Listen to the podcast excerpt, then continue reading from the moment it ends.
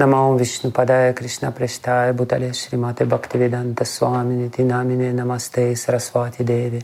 गौरवाणी प्रचारिणे निर्विशेष शून्यवादी पश्चात्यादेशतारिणे श्री कृष्ण चैतन्य प्रभु नित्यानंद श्री अद्वैत गदाधार श्रीवासदि गौर भक्तवृंद हरे कृष्ण हरे कृष्ण कृष्ण कृष्ण, हरे हरे हरे राम हरे राम राम राम, हरे हरे। Мамам прасуптам сандживая такила шакти дарах свадам на ням шчахаста чарана шравана твагадим прананна мам бхагавате пурушая тумим.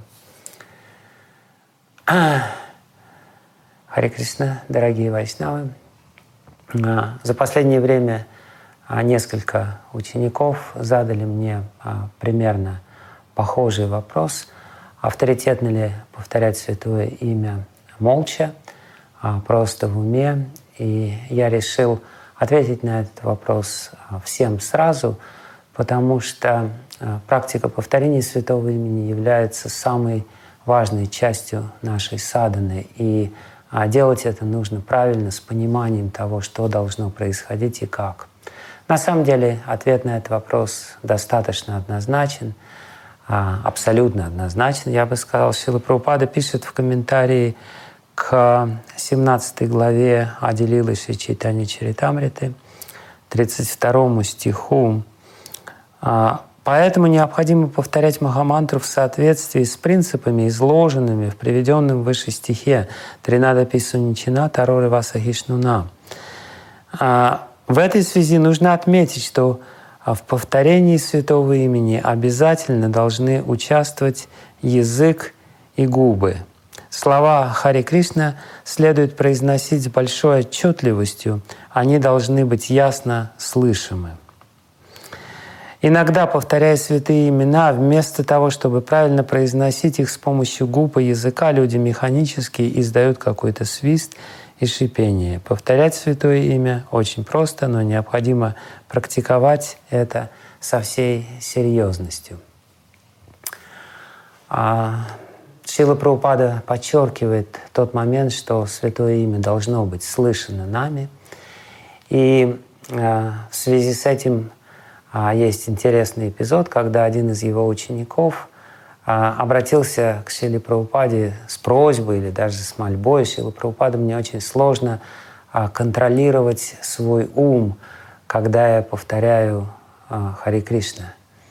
Шила Прабхупада э, непритворно удивился – его ответ заслуживает а, очень а, серьезного внимания. Он сказал, а при чем здесь вообще ум? Языком нужно произносить а, имя, а ушами нужно его слушать. Причем здесь ум?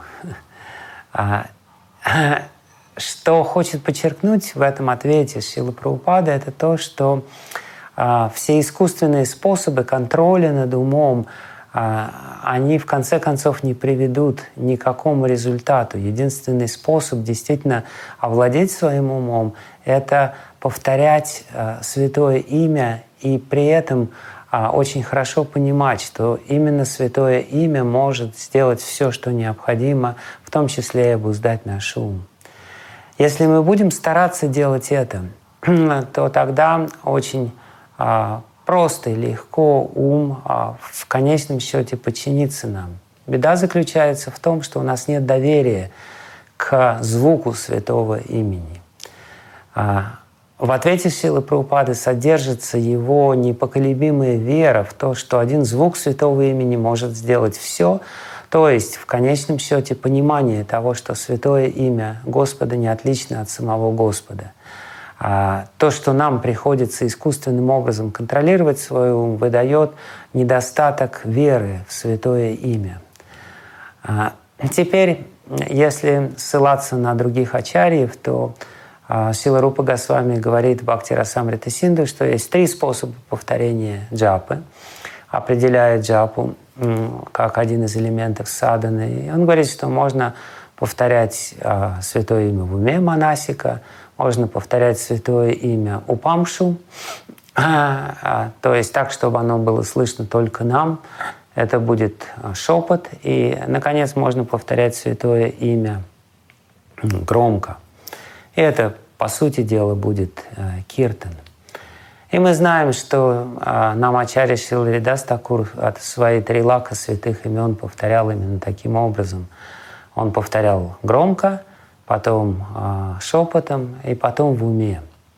Именно в такой последовательности. При этом сам Намачарья Шиларидас Такур прославляет а, громкое повторение святого имени, а, говоря, что оно в сто раз более благоприятно, чем тихое повторение святого имени, потому что таким образом мы даем возможность услышать святое имя другим живым существам, которые находятся рядом, и а, освобождаем их.